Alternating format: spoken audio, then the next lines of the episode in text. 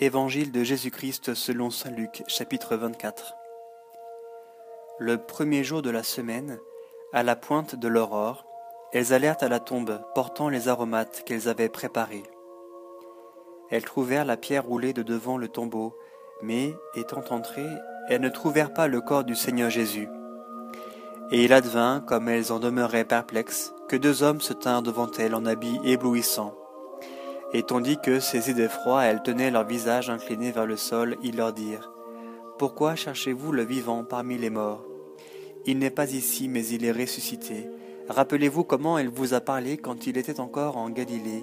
Il faut, disait-il, que le Fils de l'homme soit livré aux mains des pécheurs, qu'il soit crucifié et qu'il ressuscite le troisième jour. Et elles se rappelèrent ces paroles. À leur retour du tombeau, elles rapportèrent tout cela aux onze et à tous les autres. C'étaient Marie la Magdaléenne, Jeanne et Marie, mère de Jacques. Et les autres femmes qui étaient avec elles le dirent aussi aux apôtres, mais ces propos leur semblèrent du radotage, et ils ne les crurent pas. Pierre, cependant, partit et courut au tombeau, mais se penchant, il ne voit que, des que les linges. Et il s'en alla chez lui, tout surpris de ce qui était arrivé. Et voici que ce même jour, deux d'entre eux faisaient route vers un village du nom d'Emmaüs, distant de Jérusalem de soixante stades, et ils conversaient entre eux de tout ce qui était arrivé. Et il advint, comme ils conversaient et discutaient ensemble, que Jésus en personne s'approcha. Et il faisait route avec eux, mais leurs yeux étaient empêchés de le reconnaître. Il leur dit, Quels sont donc ces propos que vous échangez en marchant? Et ils s'arrêtèrent le visage sombre. Prenant la parole, l'un d'eux nommé Cléophas lui dit Tu es bien le seul habitant de Jérusalem à ignorer ce qui est arrivé ces jours-ci. Quoi donc? leur dit-il. Ils lui dirent Ce qui concerne Jésus le Nazarénien, qui s'est montré un prophète puissant en œuvre et en parole, devant Dieu et devant tout le peuple, comment nos grands prêtres et nos chefs l'ont livré pour être condamné à mort et l'ont crucifié nous espérions, nous, que c'était lui qui allait délivrer Israël. Mais avec tout cela, voilà le troisième jour depuis que ces choses sont arrivées.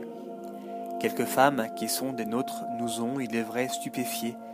S'étant rendues de grand matin au tombeau et n'ayant pas trouvé son corps, elles sont revenues nous dire qu'elles ont même eu la vision d'anges qui le disent vivant. Quelques-uns des nôtres sont allés au tombeau et ont trouvé les choses tout comme les femmes avaient dit, mais lui, ils ne l'ont pas vu. Alors il leur dit, Ô cœur sans intelligence, lents à croire à tout ce qu'ont annoncé les prophètes, ne fallait-il pas que le Christ endurât ses souffrances pour entrer dans sa gloire? Et commençant par Moïse et parcourant tous les prophètes, il leur interpréta dans toutes les Écritures ce qui le concernait. Quand ils furent près du village où il se rendait, il fit semblant d'aller plus loin, mais ils le pressèrent en disant Reste avec nous car le soir tombe et le jour déjà touche à son terme. Il entra donc pour rester avec eux, et il advint, comme il était à table avec eux, qu'il prit le pain, dit la bénédiction, puis le rompit et le leur donna. Leurs yeux s'ouvrirent et ils le reconnurent. Mais il avait disparu de devant eux, et ils se dirent l'un à l'autre, Notre cœur n'était-il pas tout brûlant au-dedans de nous quand il nous parlait en chemin, quand il nous expliquait les Écritures? À cette heure même, ils partirent et s'en retournèrent à Jérusalem. Ils trouvèrent réunis les onze et leurs compagnons qui dirent C'est bien vrai, le Seigneur est ressuscité et il est apparu à Simon. Et eux de raconter ce qui s'était passé en chemin et comment ils l'avaient reconnu à la fraction du pain. Tandis qu'il disait cela, lui se tint au milieu d'eux et leur dit Paix à vous. Saisis de frayeur et de crainte, ils pensaient voir un esprit. Mais il leur dit, Pourquoi tout ce trouble et pourquoi des doutes montent-ils en votre cœur? Voyez mes mains et mes pieds, c'est bien moi.